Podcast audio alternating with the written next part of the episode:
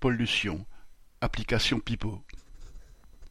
Un arrêté ministériel contraint désormais les services numériques d'assistance au déplacement, autrement dit les applications sur smartphone telles Google Maps ou Waze, à promouvoir des itinéraires et des moyens de transport moins polluants. Ils devront notamment afficher le hashtag gouvernemental, hashtag se déplacer moins pollué, et suggérer à ceux qui n'y auraient pas pensé le vélo, le covoiturage, la vitesse réduite sur autoroute ou la marche à pied. Mais interdire aux GAFAM les lucratives réclames pour les gros SUV polluants et les berlines de luxe aux boîtes à gants réfrigérées, sièges ventilés et compartiments à champagne n'est pas à l'ordre du jour.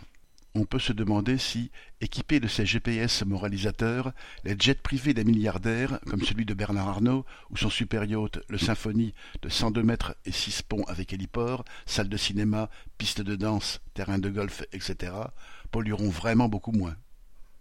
VL